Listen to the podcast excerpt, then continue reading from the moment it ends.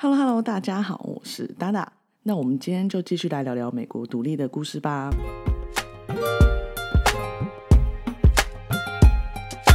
Five, four, three, two, one, zero. All engine running. Liftoff. We have a. 那上次呢，在聊到英军啊，终于撤出了波士顿，把它还给了美洲殖民地的人民，结束了长达大概十一个月左右的波士顿之围。那虽然在波士顿战线啊，美洲大陆军获得了胜利，但战争呢才刚刚开始。此时的 Washington 啊，担心接下来英军会把焦点放在纽约，于是啊，他决定在四月四号率兵前往纽约曼哈顿，开启了纽约纽泽西战线。虽然美国独立战争已经开打了将近一年左右，但是美洲殖民地人民的民心啊，还是非常的分散。除了爱国者派以及保皇派以外，其实大部分的殖民地老百姓啊，根本也没有想过这么多，只想要好好的过着平凡和平静的生活。那在一七七六年的一月十号呢，一本永久影响美国历史的书《Common Sense》尝试出版了。这本书呢是由 Thomas Paine 所写，那这个一百五十页的小册子啊，整理了论证北美十三州必须从英国殖民地独立的合理性还有必要性。身为一位英裔美国人啊，Pen 相信啊，他所写的内容不只是套用于美洲殖民地的现状，更在世界其他的角落，比如说英国啊、法国等所有被王室奴役的地方争取自由。而这个理想啊，不止深深的影响了美国革命，更启蒙了法国大革命哦。在短短的三个月内啊，尝试这本书发行了十二万册，彻底改变了当时保皇派还有美洲殖民地老百姓的想法，并且呢，以有条而不紊的理论方式说服了美洲殖民地人民，鼓舞并建立了强大的独立情绪。那也是因为这本书啊，才使得十三个独立州团结一致，继续为了自由而战。而 Paine 呢，也成为美国独立不可或缺的开国元勋之一哦。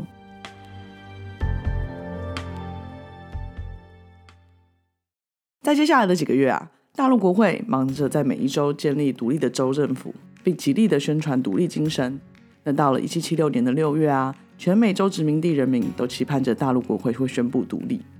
那身为维吉尼亚州代表的 Richard Henry Lee 在大会呢提出了独立提案，而撰写独立宣言的重责大任呢，则落在了 John Adams、Thomas Jefferson、Robert Livingston 还有 Benjamin Franklin 身上。而整件事呢，由 Thomas Jefferson 主笔草稿。在各位开国元勋辛苦了一个月以后呢，在一七七六年的七月二号，大陆会议终于通过了立的独立提案，并在稍作修改以后呢，在一七七六年的七月四号通过了美国独立宣言。从此以后，美洲殖民地自称为美国，而民兵部队以及大陆部队都为美军，正式向英国还有全世界宣布独立。所以美国终于独立啦，但是独立战争呢，才刚刚开打而已哦。正当美国呢享受着独立的喜悦的同时，英军可是没有在闲着的哦。英军的指挥官浩将军啊，在加拿大短暂的休息以后，在七月三号啊，就偷偷带着英军登陆了纽约附近的 Staten Island，就是史泰登岛，并且啊，他开始聚集英国派来的所有的援军，准备一举攻坚纽约。在接下来的一个月啊，Washington 还有浩都在快马加鞭的准备接下来的战事。那在 Washington 这边呢？因为美军呢都是由民兵所组成，纪律不佳，所以呢一直在想办法要训练这些士兵遵守军纪。那在另一方面呢，资源丰富的号啊，有英国在不同地方买来的佣兵，还有自家精英士兵的增援，抢先一步聚集了三万两千名英军，并在八月二十二号啊有长岛登陆，强势进攻纽约。这个时候啊，Washington 呢却因为错看了局势，决定先在 Brooklyn 布鲁克林高地。布置了兵力来保持地势优势。那由于人手严重不足啊，Washington 在比较偏远的小路只派了少少的士兵防守，在最远的牙买加山道啊，甚至啊只有五位士兵防守。他怎么也想不到啊，这却成了英军登陆的破口。而领着大军的号啊，这次再也不敢小看刚刚宣布独立的美军了。八月二十七号，大军直接压制，先是在牙买加山道啊俘虏了防守的五位士兵。并包围邻近的贝德福，并快速的消灭在此防守两百五十位美军，兵分三路全面包抄，逼往布鲁克林高地。本来呢想说一切顺利，好啊，可以直接直取 Washington 在布鲁克林高地的总部。但是呢，他却突然下达了停止追击的命令，因为啊，他汲取了邦克山战役的教训，要是没有必胜的把握，他不可能带着英军鲁莽的攻击。那这个旋风式的攻势啊，让 Washington 除了撤退到曼哈顿以外啊，束手无策。还好此时美军非常非常幸运，遇到了一场暴风雨来袭，强烈的东北风以及暴风雨啊，让英军无法跨越东河来封阻美军的退路。所以到了二十八号晚上啊，Washington 赶紧整理所有军资，并且啊向士兵下令夜袭英军，以防士气掉落。其实啊，说是夜袭，还不如是悄悄的撤退呢。那这个时候的纽约市啊，刚好也浓雾大起，完美的掩护了悄悄撤退的美军。九千名美军以及全部军资安全的抵达到了曼哈顿。直到早上八点，浓雾去散以后啊，英军才发现敌人早已全部撤退。虽然啊，在千钧一发以及运气极佳的状态下，Washington 呢成功的带着美军逃离了危机，但这次战术上部署的连番失误啊，也让 Washington 遭受到不少军官的质疑。大大的影响了美军的士气，但是他也知道啊，不能一直待在曼哈顿坐以待毙，因为纽约市啊是一个难防的城市，所以啊，Washington 多次向大陆议会申请准许撤退，并且把纽约市彻底焚毁。在长达半个月交涉以及看到更多英军军舰驶入东河后，大陆会议啊终于同意了 Washington 撤出纽约的请求，但是呢，还是禁止他破坏城市。再过了大约半个月的九月十五号。号呢指挥着军舰进入了东河，并向曼哈顿开火。在将近一个小时的疯狂轰炸以后，整个河岸啊早已浓烟密布。也就是因为这样啊，五千名英军不费吹灰之力的成功抢滩，而华盛顿与美军呢，则是又在千钧一发之际逃到了北边的哈林高地，让英军成功的占领了纽约市。在接下来的一个月啊，英军停止向曼哈顿进攻，而美军也持续守备着哈林高地。但是浩呢，急于想在年前结束这场荒谬的战争，于是他在十月初开始布置新的一轮军事行动。而 Washington 呢，则因为各方民兵努力的抵抗英军登陆，得到了不少时间，成功调走曼哈顿的主力部队，北上至白渊市的山地布置防线。但是啊，这个小小的安宁却被白渊战役给打破了。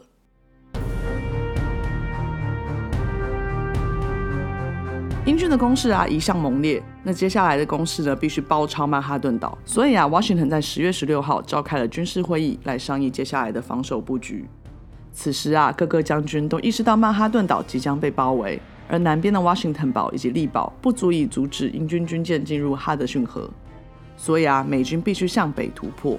最终，会议决定由 Washington 亲自带着主力部队北上。到百元市高地布防，而华盛顿堡呢，则交由 Nathaniel Green 带领的三千人部队防守。在十月二十二号啊，Washington 的部队抵达了白原市，并且在山地开始布防。因为白原市是一个环山的地形啊，而在其中西边的查特顿山呢为山地的高点，非常适合军事的布阵，可以说是居高临下攻击白原市的好地方。于是啊，Washington 先在东边建造了战壕，抵御英军。并且派大部分的军队前往西边的查特顿防守。第二天，号的军队也抵达了白原市附近的布朗斯河岸，在观察地形并且经过慎重的考虑以后，号决定兵分三路攻打查特顿山，放弃正面攻击白原市的机会。然后呢，就是多日的战略商讨，终于啊，在十月二十八号的上午，号决定出兵朝查特顿山推进。这个时候的英军雇佣了德国佣兵部队黑森部队与美军在布朗斯河交锋。那当英军随后加入战局的时候，美军因为寡不敌众，只好在山上部队的掩护下撤回了对岸。而现在英军看到美军撤退啦，想要乘胜追击，直攻山顶。但这次呢，他们却遭到了其他民兵的反击，只好呢先撤到南方的山丘重整，停止攻势。在第一次攻势失利以后啊。黑森部队决定调动炮兵，改向山上炮击。眼看啊，美军已经溃不成军了，胜利就在眼前的时候，美军援军又及时赶到，让第二次攻击再次以失败收场。那在接连两次的失败以后啊，哈啊终于决定改变战略。他这次决定兵分两路，由大量英军由右翼攻打美军，而剩下的英军呢，则由正面攻击。这次的攻势啊，终于起了作用。在各路夹击下，美军右翼啊逐渐崩溃，中央的阵型也慢慢向后撤退。后来啊，美军评估查特顿山已经无法防守了，只好暂且撤退，择日再战。而英军占领山地后啊，也因为伤亡数量过大而放弃了追击，结束了白原战役。在接下来的两礼拜，号与 Washington 陷入了僵持状态。原本啊，号在隔日啊想要跟着援军一起发动总攻击，一举攻坚 Washington 的部队。但是啊，一场突如其来的大雨又让 Washington 得以连夜撤退到北堡高地建立防线。就这样啊，在经过多日的对峙以后，Howe 毅然决定南下攻打美军所在的两个碉堡——华盛顿堡还有利堡。那这两个碉堡啊，是位于曼哈顿的北边，都是一个地理上很好防御，还有轰炸哈德逊河的碉堡。那这个决定呢，让 Washington 出乎意外，连忙建议碉堡两位指挥官 Robert McGow 还有 Nathaniel Green 立即撤离这两个碉堡，因为啊，大批英军就要碾压过来了。但是 McGow 还有 Green 啊，一致认为这两个碉堡易守不易攻，情势啊，其实并没有像 Washington 所叙述的那么糟糕。而且啊，要是放弃这两个碉堡，哪还来找有这么有力的防御阵线呢？所以啊，他们拒绝了 Washington 的建议。那就当 Washington 不死心，还想再多劝劝两位指挥官的时候，英军啊才没有那么好心在等你呢。在十一月十六号的时候，英军呢凌晨就行军到了华盛顿碉堡，当时总共一万三千人，而防守华盛顿的碉堡美军只有大概三千人左右。在经历一番抵抗以后啊，指挥官们告没有选择，只好投降。让英军轻而易举地夺得了华盛顿堡。此次的战役呢，共一百四十九名美军被杀，而剩下的两千八百七十名美军呢，都成了战犯。看到隔壁的华盛顿堡沦陷啊，这次指挥官 Green 啊，可再也不敢不听华盛顿的话了，赶紧撤离利堡，放弃了整个纽约以及纽泽西，与 Washington 的部队一起跨了德拉瓦河，逃到美国大陆会议所在的宾州。而 Howe 呢，也评估天气严峻，不好继续展开攻势。于是呢，在德拉瓦河岸下令停止追击，要士兵分散到不同的哨站过冬。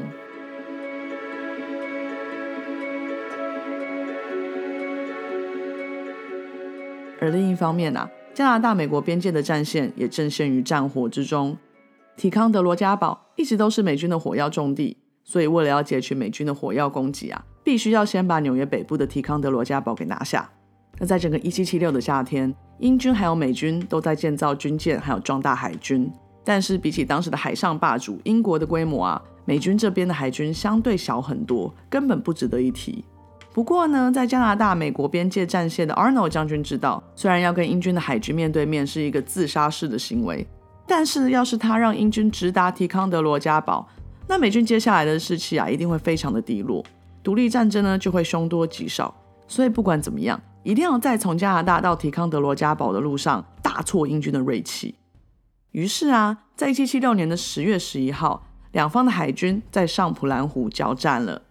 在经历长达七个小时的炮火以后，英方啊开始有些吃不消长时间的交战，于是呢开始往加拿大方向撤退。而美军的战舰呢更是被挤得溃不成军。但是呢，Arnold 也了解到，要是这么容易放过英军，隔天不管怎么样，一定会全军覆灭。所以啊，他只好硬着头皮赌一把了。Arnold 啊，开始连夜驶向上普兰湖西边，位于纽约州的 Crown Point。那也因为船舰呢被破坏的太厉害，他们一路上啊边修补船只边缓慢行驶，导致啊在隔天早晨还是被英方海军发现了，在 Crown Point 附近再次交战。而这次啊，Arnold 下令能逃的人就只要顾着自己的性命逃走就好，而自己的船则驶向了英军三个最大的军舰。打算利用自己的性命拖延英军。在经历了四个小时激烈的对战以后，Arnold 的船上已经尸横遍野，整艘船都被血染得鲜红。眼看就已经快要撑不住了，Arnold 将船行驶到靠岸附近的珊瑚礁，并且一把火烧了整艘船，拖住英军。自己呢，则在最后一秒跳到了水里，顺利逃走。经由陆路啊，Arnold 顺利逃到了 Crown Point，其他的美军海军汇合，并且卸下了所有的弹药。逃到了提康德罗加堡，这个时候的英军指挥官却评估提康德罗加堡是个有大量火药以及人力防守的地方，不可轻易攻略，所以呢，他也就满意的收下了上普兰湖，当做是英军胜利的象征，而没有继续追击。这个连续的战败啊，大大的挫伤了美军的士气，让1776年的冬天对美国来说是特别的寒冷呢。那这个才刚宣布独立的美国，才不到半年就已经摇摇欲坠，快要不行了。但是华盛顿知道，必须撑下去才有可能看到胜利的曙光。一次败仗并不代表全盘皆输，所以他将再次出击。而这一次呢，一定要让美军拿下胜利。那时间来到了十二月，革命方呢屡战屡败的战绩，让美军的军心一直都不稳，出现了信心危机。不但华盛顿的领导能力受到严重的质疑，美军在各地募兵的活动呢也遭到冷眼对待，恐慌的情绪啊漫向各州。而 Washington 呢，则是再也受不了一直被动的防守战术，于是啊，他召开了军事会议，要求反守为攻。这一次啊，Washington 得到了众多的支持，并迅速的拟定了计划，决定啊，在圣诞夜的隔天，Washington 呢将带领着一队美军横渡德拉瓦河，突袭驻扎在特伦顿的英军。除此之外啊，将还会有另外两个小队参与此次的行动，一个呢截断英军的退路，而另外一个则帮忙制造混乱，牵制英军。总共两千四百名美军将参与此次的行动。其实啊，这次的行动听起来简单，但实际却是非常的艰难。因为美军呢，不只要在半夜安静的横渡德拉瓦河，还要步行穿越十英里的大雪，才能打到特伦顿。但是 Washington 坚信啊，这次的图形一定可以成功。他不时的在军队游走，巩固军心，精神喊话。终于在十二月二十六号早上八点，Washington 的军队顺利抵达了特伦顿。那在特伦顿驻扎的呢，是德国黑森佣兵的兵营。他们啊，本来有一千五百人驻守在此，应该是非常安全才对啦。但是啊，黑森佣兵啊，万万没有想到，圣诞夜耶，圣诞夜竟然也会遭受到突袭哦。所以啊，在一阵混乱之下，刚刚才警觉到，原来已经被攻击的佣兵团根本不是早已做好准备的美军的对手啊。这次的美军啊，几乎是毫发无伤的就拿下了特伦顿，并且收下了在特伦顿所有的军火。此次的胜利啊，对美军来说啊，可是意义非凡哦。先不论啊，美军几乎是在毫无损失的状态下重创了英军的一个很大的佣兵团。这次的胜利啊，可以说是近半年来美军第一次成功的打赢了英军，在低落的士气上啊，打了一剂大大的强心针。而也是因为这次的战役啊，美军呢才没有那么轻易的被瓦解，撑到了最后。那虽然呐，美军刚拿下一场久违的一胜。但是 Washington 呢，却没有掉以轻心。眼看这场战争啊，才刚刚开始逆转，但大部分的士兵合约就已经要到期了，物资还有粮食却又不足，让美军陷入了严重的人事危机。为了留下合约到期的士兵啊，Washington 承诺每一位留下来继续战斗的士兵将会得到大笔的续约费。而也是因为这样啊，美军才没有直接原地的解散哦。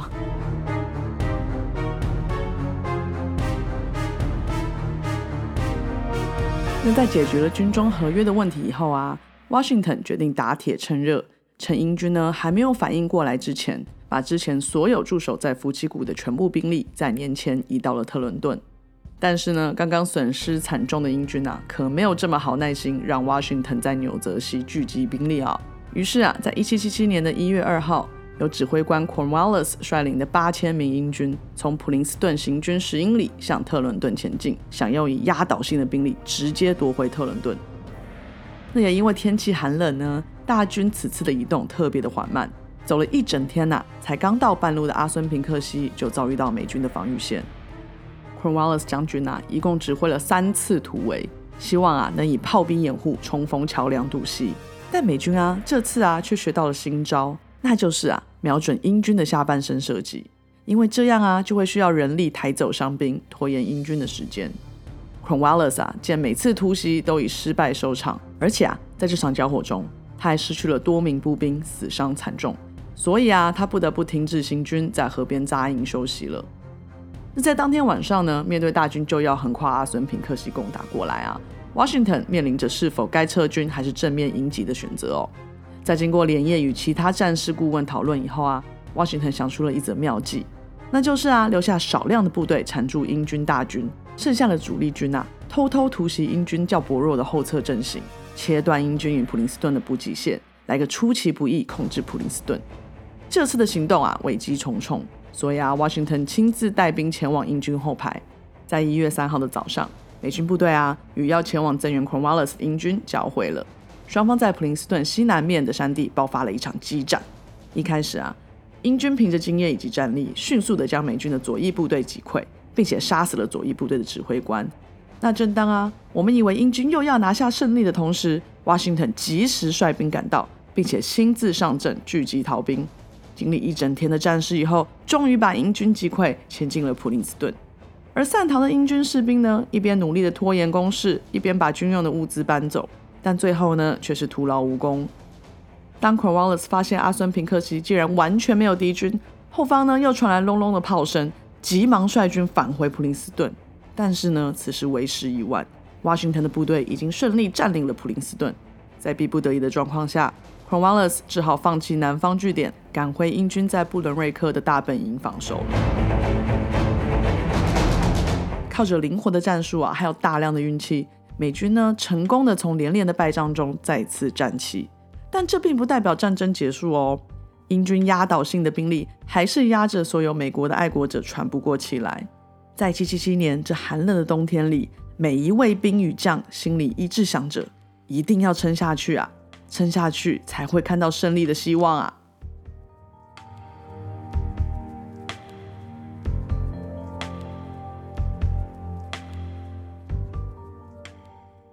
好啦，那今天的故事就到这里啦。喜欢听故事的朋友，我们下次见喽，拜拜。